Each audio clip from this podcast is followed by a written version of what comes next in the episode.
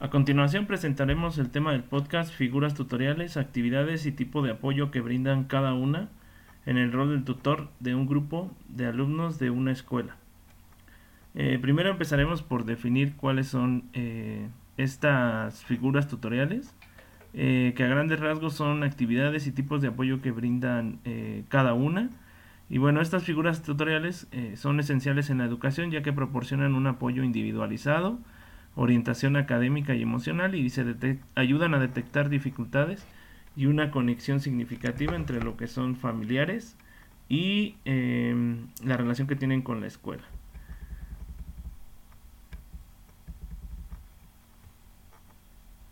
Empezaré por explicar las diferentes figuras tutoriales en el ámbito educativo, como profesores, tutores, orientadores. Un profesor tutor, pues este tutor tiene un contacto cercano con los alumnos les imparte clases en diferentes asignaturas y se encarga de su seguimiento tanto académico como personal. El orientador educativo, bueno, la función principal es proporcionar el apoyo en la toma de, decisión, en la toma de decisiones tanto académicas como vocacionales.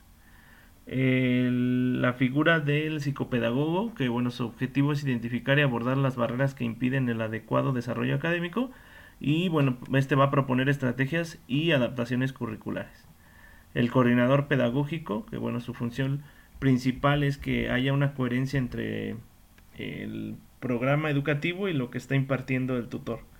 Y un tutor virtual, que estos tutores, bueno, eh, brindan asesoramiento académico, resuelven dudas y supervisan el progreso de los estudiantes en entornos virtuales de aprendizaje.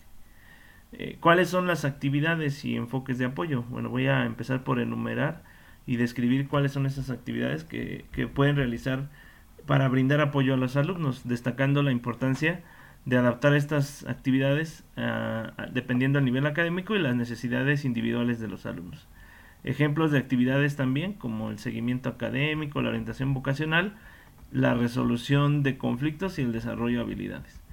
Cuando hablamos de seguimiento académico podemos entenderlo como una tutoría individual, un desarrollo de habilidades de estudio, reforzamiento escolar, orientación vocacional, desarrollo de habilidades socioemocionales, proyectos colaborativos y apoyo en la planificación de metas y objetivos. Eh, el apoyo pedagógico, bueno, se identifican las necesidades, eh, se adapta a la enseñanza, se personaliza el, aprendizaje, se establecen metas, se desarrollan habilidades de estudio, de monitoreo y de evaluación y de apoyo emocional. Eh, el apoyo socioemocional por parte de los tutores, bueno, pues es esencial para promover el bienestar emocional también este mejora el rendimiento académico y desarrolla eh, habilidades sociales para prevenir tanto el acoso escolar, eh, fomenta la resiliencia y fortalece la relación alumno-tutor. Y bueno, este tipo de apoyo va a contribuir al desarrollo integral de los estudiantes, preparándolos para enfrentar los desafíos de la vida y lograr un crecimiento personal y académico.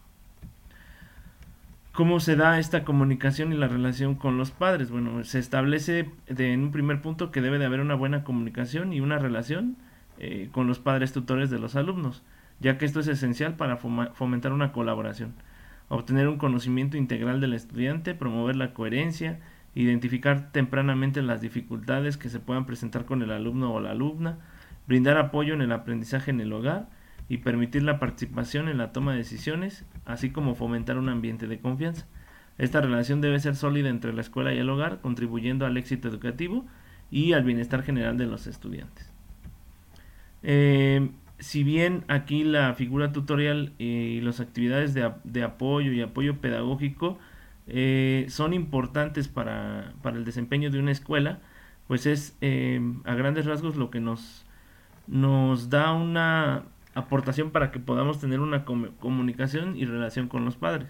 Y bueno, esta importancia de las figuras tutoriales pues, siempre eh, tiene que ir de la mano con lo que sería eh, contar con buenos tutores dentro de las escuelas, que sean los encargados de eh, realizar estas actividades. Y bueno, pues eso sería a grandes rasgos lo que nosotros revisamos de las figuras tutoriales. Gracias, hasta luego.